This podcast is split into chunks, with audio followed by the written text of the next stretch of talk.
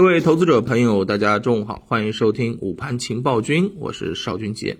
啊，上午收盘了，我们可以看到今天整体的一些油气、煤炭啊、电力股出现了明显明显的这个走强啊。那么，嗨，这个白酒是吧？消费啊，这个就跌的多了，是不是？包括像这个养殖啊，我说过这没有延续性，果不其然，见光死，对不对？那么在前面两天你要追的，那你要昨天没走，那真的你又被套了，这这一套啊，一两个星期的这个利润又没有了。这个是很伤人的啊，这个是很伤人的，所以与其赚的少一点，也不能恋战。这个是我们经常跟大家讲到的。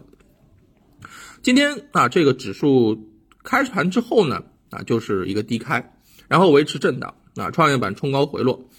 嗯，早上的个股啊，总体来讲是涨跌参半啊。嗯，今天两市的半日成交额是六千五百亿，明显是缩量的。那么这个跟我们早上预判的是很相像的，对不对？那么受到国际油价和天然气期货价格大涨的这个影响，油气板块是出现了一个走强，对吧？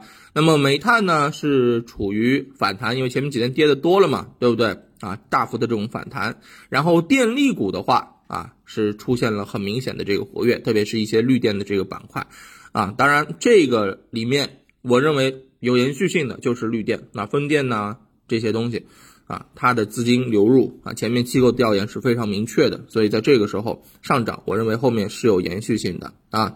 那么另外一方面，嗯，我要跟大家强调的是什么啊？就是嗯，从目前啊，从跟未来布局的这个角度上面来讲，大家还是要考虑一些三季报啊，三季报你要去预判。当然，很多涨价的这个个股，三季报你。妥妥的知道它肯定是没有问题的啊，即便它没有公布出预告，对吧？但是因为在三季度它是出现了明显的这个价格上涨啊，只要它运营正常，只要它经营正常啊，大概率业绩都是非常不错的。这个是我们要跟大家提醒的啊，即便是它不公布三季报的这个预告，都是妥妥的超预期，业绩超预期啊，这个没有任何的这个关系啊。但是我们在考虑就是说一些题材个股的时候，你得留个心眼啊。看一看，去预判一下，它是不是受益于涨价，它的这个三季报会不会更好一些？这个要提醒大家啊，这个要提醒大家，好吧？那么另外啊，这个电力近期呢是受到市场的这个关注啊。前面在嗯跟大家聊的时候，我说我发了一个疑问，我说，哎，为什么你看啊，这限电这竟然影响到了老百姓的这个生活？对不对？正常来讲，能源结构调整应该对的是一些高耗能的这个企业做调整嘛，对不对？但是为什么老百姓啊也会受到牵连，会影响到居民供电啊？这个事儿呢，我后面去哎这个翻了一下资料啊，去查了一下啊，这个啊原因啊，其实呃很简单啊，最后的这个解答案也是非常的有意思啊。这个就像学生啊，明天就要开学在赶作业一样。这个作业早就已经布置好了，但是呢，这个假期啊，无论是寒暑假是吧，前面就光顾着玩啊，就光顾着短期的这个利益，短期的这个舒服。好了，临近要开学了，这个作业没有做怎么办呢？补一下，是不是啊？没办法，白天做不完得熬个夜，是不是？所以就影响到了休息，这个就影就跟现在啊一些地方的这个用电啊，或者说是居民的这个受用电受影响，非常的相近。啊，你想想看，是不是这个逻辑？是不是本来前面就已经结构啊，给作业给你布置好了，不容有失，对吧？好了，现在时间快来不及了，开始要收作业了啊！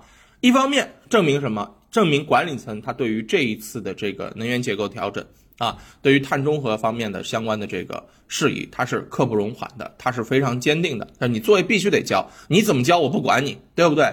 啊，那你看啊，那必然有一些地方啊就。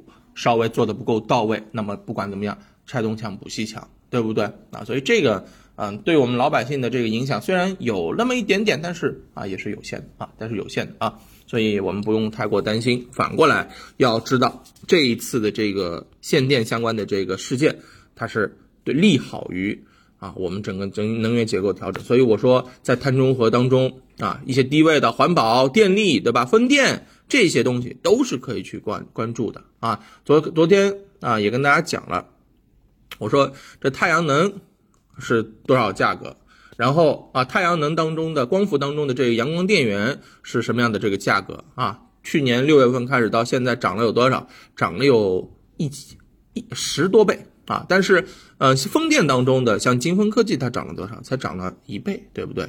那凭什么光伏龙头要比风电龙头涨了啊？这个多了九倍的这个涨幅啊！这个是在后面要弥补出来的。所以，很多现在碳中和这种电力，它就有一个补涨的这个需求，是要我们要啊进行关注的，好吧？这中午讲的稍微有点多了啊，但是对于盘面的这个理解，我也是希望能够跟大家啊第一时间的沟通。下午的话啊，我认为盘面当中依然是将围绕着一些高景气的这个方向。